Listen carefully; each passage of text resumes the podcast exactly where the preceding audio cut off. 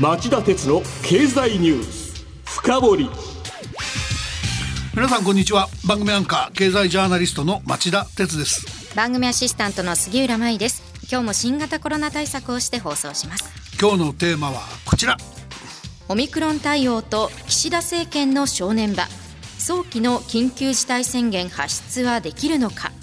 えー、取材していると時々驚くことがあるんですけど今政治の街永田町には猛威を振るうオミクロン株の感染拡大が一両日中にもピークアウトして沈静化するという楽観論がまことしやかに流れています。今この状況でですか？根拠はあるんですか、はい、いやあんまりはっきりしないんですけど、はい、あの菅原さんにこっそりお見せしますけどね。こんなあの新規感染者の動的予測東京都なんていうこの山なりのグラフのシミュレーションみたいなのが出回っていて、これだと2月5日つまり明日ですね、が東京都の感染拡大のピークでその後急激に減っていくシナリオが描かれてるんです。でまさか政権までこれを鵜呑みにしてるとは思いませんけどなんか自民党議員の間ではかなり評判だって言うんですよね。そうなんですかなのでちょっと今日はそのそういう変な噂じゃなくてですね、はい、ちょっと冷静に今世界で言われていることやシンクタンクのシナリオをご紹介して今日本は大変な分岐点に差し掛かってるかもしれないっていうことをお話しすべきだなと思った次第です。それではお知らせの後じっくり深掘ってもらいましょう町田鉄の経済ニュース。深掘り。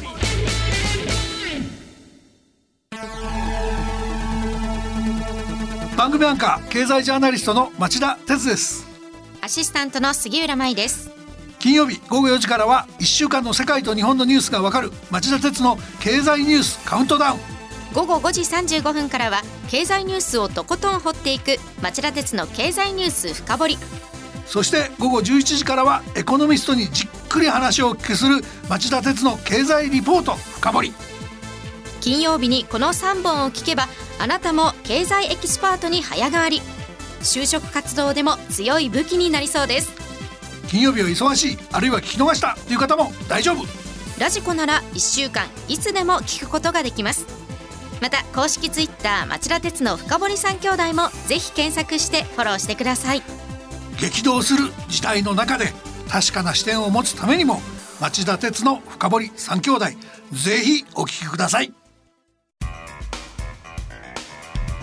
今日の深堀。まずはオミクロン株についていろいろ情報が錯綜していて混乱しているリスナーの皆さんも多いと思いますのでこれまでに分かっていることをまとめて教えていただけますか？はいあのそれではまず神戸市に拠点がある理化学研究所を中心にしたチームがスーパーコンピューターの富岳を使って新型コロナウイルスの感染確率をシミュレーションした結果をご紹介しましょう、はい、えっと新聞やテレビの報道によるとですねこれはその人が呼吸で吸引する飛沫の量や、えー、過去の文献から想定される飛沫に含まれるウイルス量。から感染の確率を計算したものなんだそうです。それによるとオミクロン株はマスクをした状態であっても50センチ以内に近づいて会話すると感染リスクが高まるっていうんですね。マスクをしていてもなんです、ね、そうなんです。もう少し詳しく言うとこのシミュレーションは従来株よりも感染力が強いとされるオミクロン株の影響を調べるためオミクロンの感染力をデルタ株の1.5倍と想定して実際に起きたクラスターのデータをもとに計算されました、はいその結果感染している人と15分間向かい合って会話した時の平均感染確率は感染者がマスクをしていてかつ1メートル以上の距離をとっていればほぼ0%。ところが50センチ以内だとおよそ14%に高まっちゃうっていうんですね。つまりマスクをしていてもオミクロン株の場合は十分な距離を取る必要があるというわけですね。うん、でさらにそのちなみにですね、えー、感染者がマスクをしてない場合これは1メートルの距離でおよそ60%、うん、50センチ以内の距離でほぼ100%感染することも分かりました。100%じゃあマスクは絶対に必要だということが分かる結果ですね。そうですね。で、えー、あと利権ではですね、はい、小型の飲食店を想定した試算も行っていて、えー、換気扇やパーティションなどの有効性がはっきり分かったとしてます。えっ、ー、と感染リスクが3分の1に減少したっていうんですが、杉浦さんこちらの、えー、紹介ちょっとお願いできますか？はい。これは16人ほどが入れる小型店の室内で1人の感染者が30分間大声で話している場合に同じ部屋にいる人が感染する確率を算出したものです。滞在時間は1時間としています。法令で定められた換気のみの場合は部屋全体の平均的な感染確率はおよそ6.8%ところが同じ状態でエアコンを作動させるとおよそ5.2%に下げることができます。さらにキッチンの換気扇やパーテーションなどの対策も組み合わせると感染リスクはおよそ2.0%に下げられるそうです。これは大きいですね、うん、あの続いてオミクロン株の症状についても、えー、説明、えー、読んでいただけますか、はい、国立感染症研究所が感染者の情報を集約するハーシスというシステムに登録されたおよそ3600人のデータを解析したところ発熱が66.6%咳が41.6%全身の倦怠感が22.5%頭痛が21.1%咳以外の呼吸器症状が12.9%吐き気や嘔吐が2.7%下痢が2.3%という結果が出たそうです。まあ風邪と区別非常につきにくいんですけど、うん、その一方で初期の新型コロナウイルスの症状で大きな特徴とされていた収穫や味覚の障害これを訴えた人はわずか0.8%に過ぎなかったと言います、うん、症状以外の特色はありますか？あのこれも一種の症状なのかもしれませんけども、感染が急拡大する分ピークアウトが早いという見方があります。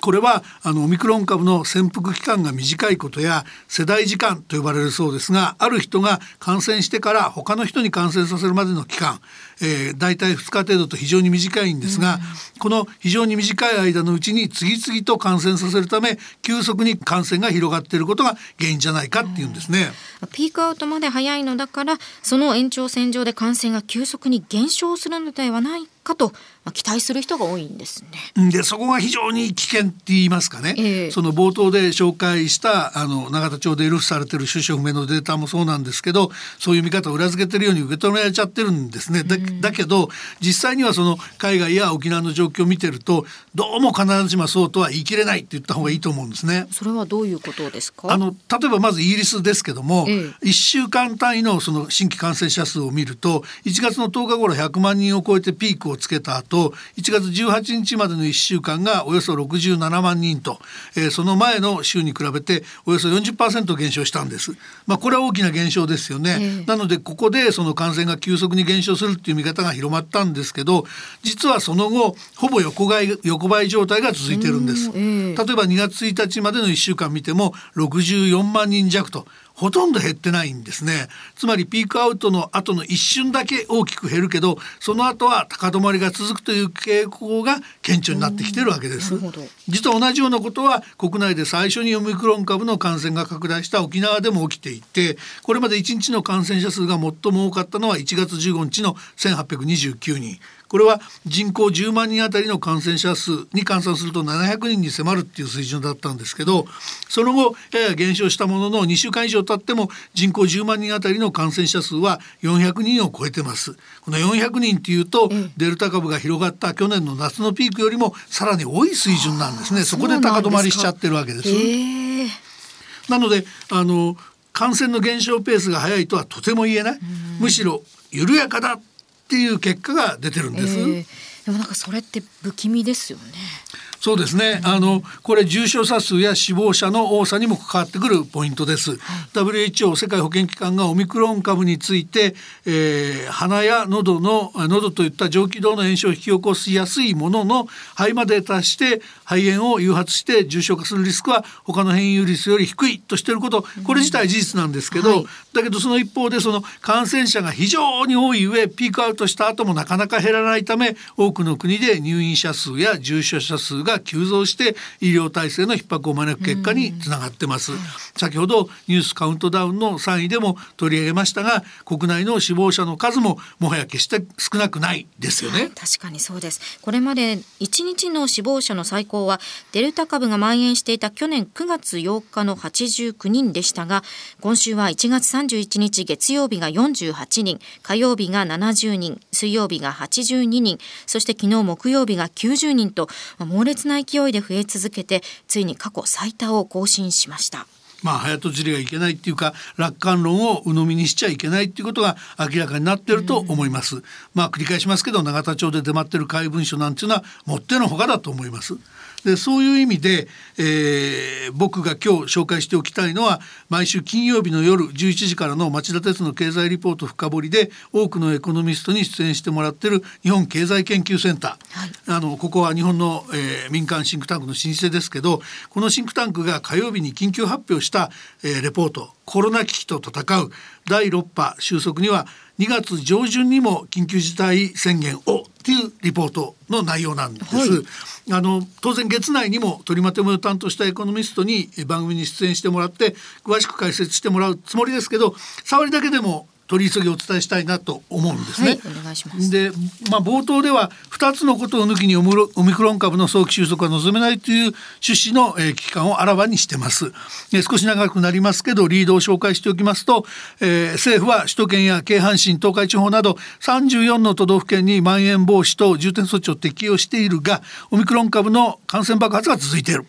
えー、医療や経済への影響を最小限に抑え収束させるにはまず3回目のワクチン接種により国民が集団免疫を持つ状況を作り出すことが欠かせないとした上で、えー、緊急事態宣言を発出して人流を2021年夏のレベルまで低下させる必要があると強調してるんです。ちなみにワクチンワクチン接種の加速加速のみで収束させることは楽観的な接種の加速を想定しても難しく濃厚接触者増で、えー、2021年度の実質 GDP を0.5%押し下げる恐れがあるとも言ってるんですね。GDP を0.5%押し下げこれは大変なことですね。そうですね。あのこのリードまあ、今の政府あるいは日本の置かれている立場に当てはめてみるとねやっぱりまずは出遅れたブースター接種を何としてでも加速すること、うん、それからあの東京都の小池知事が早くからこういう要請基準になったら申請するよって言ってたにもかかわらずそうなったのに岸田総理がぐずぐず言って拒否しちゃってそれであろうことかその東京都に要請基準の方を変更させてハードル上げさせちゃったあの緊急事態宣言ですね、はい、あれの発出の前倒しつまりまん延防止等重点措置よりも強い行動規制の実施の道を開くことが欠かせないというわけです。で政権発足当初はあの優しい語り口が口下手でおっかない菅前総理よりも評価されてましたけど菅前総理のようなワクチン接種1日100万人を実現するような決断力実行力はやっぱり非常事態の総理大臣の必要条件じゃないでしょうか。で、えー、岸田さん自身に、えー、その能力があることを証明できないと、えー、日本は、えー、岸田総理と共倒れということになりかねません。先月下旬からの内閣支持率の低下はその始まりに過ぎないのかもしれないですよね。以上今日の深掘りでした。さあここで一つお知らせです。来週11日金曜は建国記念の日です。そこで町田鉄の経済ニュースカウントダウンと経済ニュース深掘りもホリデーバージョンでお送りしましてなんとサッカーと経済の話はい、テーマにお送りします、ね、サッカー取材ほぼ一筋39年と、はい、私の同期の竹地、えー、という竹地君という記者をですね来てもらって存分にサッカーと経済の話をしたいと思います。面白そうです。でもこの番組の時間帯が4時20分からと、えー、いつも放送時間が変更になりますので。4時の番組から続いて聞いていただけるんですね、ね、はい。お間違いなく。それでは今夜11時の町田鉄の経済リポートを深掘りで再びお耳にかかりましょう。さようなら